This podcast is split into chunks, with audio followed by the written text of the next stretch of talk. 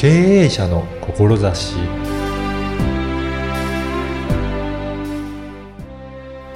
こんにちは、小ラボの岡田です。今回のゲストは心理カウンセラーの小園真希さんです。小園さんはご自身もパニック障害やうつだったとのことです。そんな経験を活かして心理カウンセラーとしてカウンセリングをされています。では、小園さんのお話をお聞きください。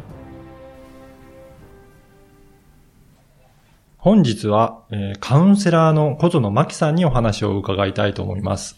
小園さんよろしくお願いします。よろしくお願いします。はい。あの、カウンセラーということなので、はいどういったカウンセリングをやられてるかなっていうのをまずお伺いしたんですけど、あはい。はいえっ、と、カウンセリング自体は、あの、まあ、特に、あの、こういった方っていうふうに、あの、うん何かこう、限定してるわけではないんですけれども、はい私自身が、うつとかパニックを、うんパニック障害自体は13年ぐらい、はい。うつ自体が5年ぐらい経験してたので、で、それをメインに、まあ、今、苦しい方がいらっしゃったらっていうことで、あの、そういった方を主にカウンセリングさせていただいてます。そうなんですね、はいやっぱりそういった経験があったからこそ、はいそういった方の気持ちがよくわかるということなんですかね。そうなんですよね。なかなか、その、症状とか自分の状態とかを、うんこう、言語化するっていうのあが。難しい部分が結構多くて、うんやっぱりあの、人によって感覚自体が違うっていうのもあるんですけれども、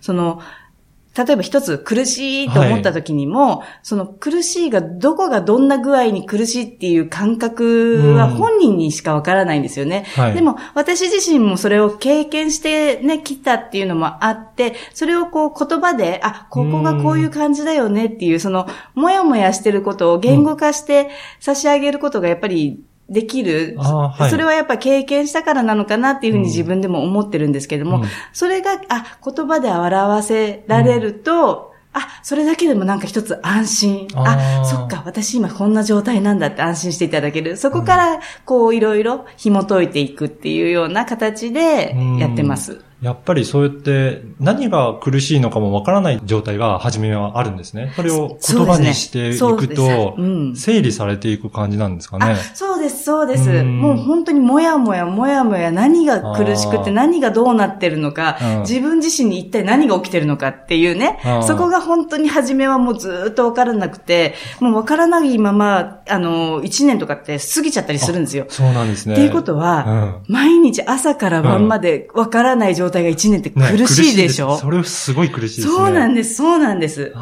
なので、それを、うん。こう、言葉で言語化して、あ、ここはこうだよね、こういうことだよねっていうのが、私自身も体感として残ってはいるので、表すっていうのが、あ、そっかっていう、あ、今までのこの苦しかったのってそういうことだったのかっていうあ気づきになっていくのかなっていう。やっぱりそうやってうん人の話を聞いて、うん自分もどういう気持ちなのか少しずつ説明できるようになると、徐々に徐々に変わっていったりとかするんですかね。あ、そうですね。やっぱりあの、気づくっていうのがすごく大事で、うん自分の今の状態とか、い今の状況がどんな風なのかっていうのうん。に気づかないまま、こういろいろねみんなやっぱり苦しい人ってやっぱ対策はするんですよね。うん。私もそうでしたけど、本読んでみたあり、いろいろな情報をね、今ネット社会だからたくさんあるじゃないですか。いっぱいありますもんね。はい。読んでみたりするんだけれども、かえってなんか自分が苦しいからなのか、余計苦しくなる情報をね、得ちゃったりとかして、この後こうなる、ああなる、あ、もしかしてこうなっちゃうの？みたいな。あではなく、今じゃあ私どういう状態なんだっていうのを言語化してちゃんと分かった上で、うんこう、ね、一つずつ整理していくと、あ、じゃあこれは必要ないな、これが必要だな、あ、でもここはいいなっていうのが勝手に分かってくる。そうなんですね、うんうんだからやっぱりそういった不安な情報ばっかり集めてしまうと余計不安になるので。そうなんですそうなんですよそういったことにならないようにっていうことなんですよね。そうなんですよね。うんで、実はこの、今回インタビューさせていただいているのは、はい。ポッドキャストをはい開始するということをきっはいかけに、ちはいょっとご紹介いただいて、ええ実は6月からですよね。ええそうですねえー2018年6月から、ポッドキャスト番組を始めることになりました。はいそのポッドキャストのご紹介ちょっとしていただいてよろしいですかね？はい。えっ、と、心のお守りっていうね、題名で、ポッドキャストを始めさせてもらったんですけれども、うん要は、あの、さっきね、話したように、なんか本とか読んだり情報をよね、こう集めようとすると、はい。あの、なぜかこう苦しいものをこうピックアップしちゃう。そうなんですね。はい。か方、まあ私もそうだったんですけど、うんそういう方ももちろんすごく多いのかなっていうのが、まあクライアントさん通してね、ずーっと見てきたので、こう聞くだけで心がこう、うん。ふと軽くなるような、うん。あ、なんだそんなに私そんな大したことないかもしれないなっていうふうに、聞くだけでそんなふうにお守り的にね、うん。聞いていただけるような内容で配信できたらなと思って、うん。始めさせていただきました。やっぱり声で聞くと、うん。なんかそれだけでちょっと安心したりとかするのもありますよね。そうですよね。うん。あのーやっぱり何が大事かったら、その、パニックさんもそうだし、うつの方もそうなんですけども、どうしても頭でこう考えて、頭だけで思考だけで処理ししがちなんですよね。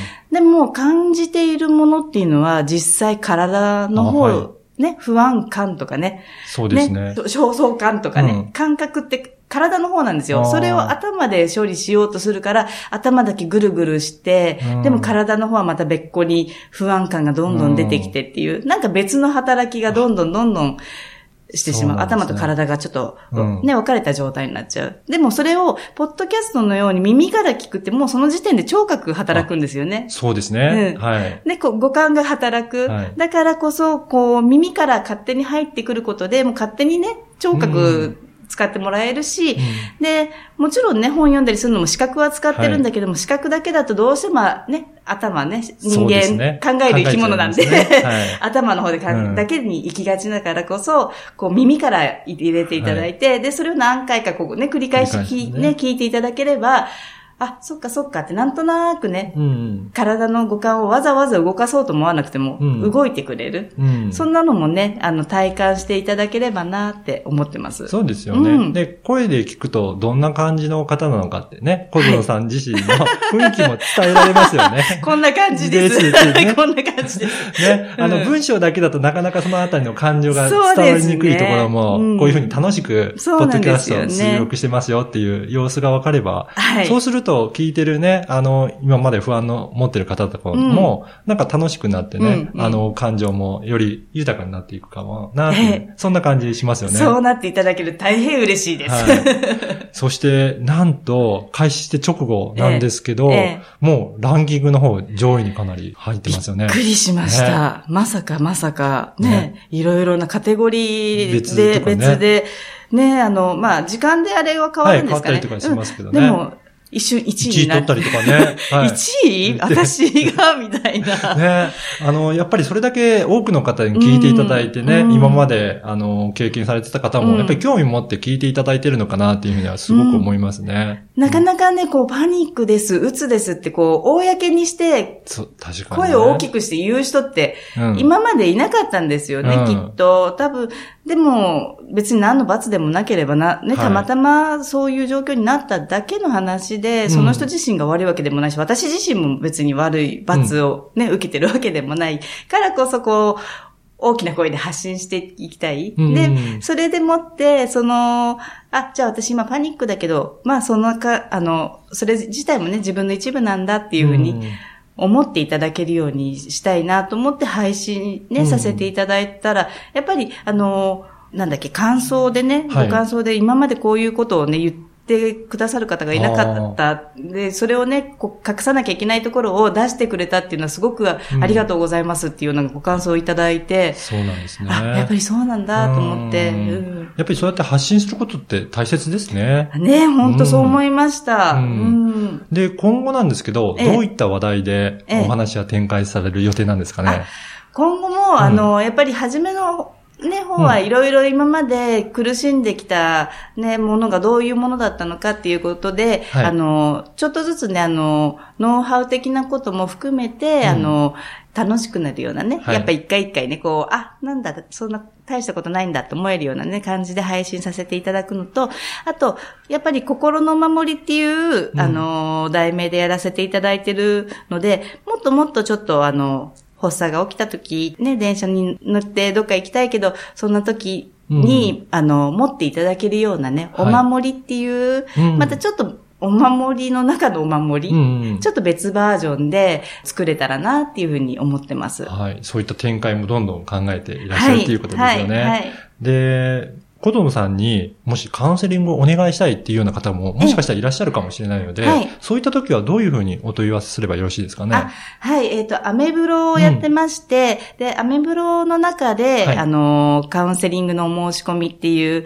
うん。欄がございまして、うん。その中で、まあ、いろいろなカウンセリング、対面と、はい。えっ、と、今は電話電と話。スカイプうん。をメインにやらせてもらってるので、じゃあやっぱり家からでもそういうふうにカウンセリング受けることができるんですね。電話とか、ね、スカイプとかで。はい、もう半数以上がでも、今は、スカイプとか電話のカウンセリングです。そうなんはい。ねやっぱりあの、うん寝ながらでも受けられる。要はあの、私、カウンセリングをね、始めて、ずっと思ってることが、一人でも多くの人を家からこう出したい、出てきてもらいたい、もっとね、いろんな世界にね、見てもらいたいっていうのがあって、はいあの、電話とかね、スカイプとかのカウンセリングを始めたんですけど、やっぱりそういった方に、あの、ブログから届いたのか、あの、まだね、あの、起き上がれないんですけどうん、カウンセリング受けたいですっていうような方が、やっぱりたくさんいらして、なので、あの、そういった方はもう全然寝ながらでいいよあっていう。そうなんですね。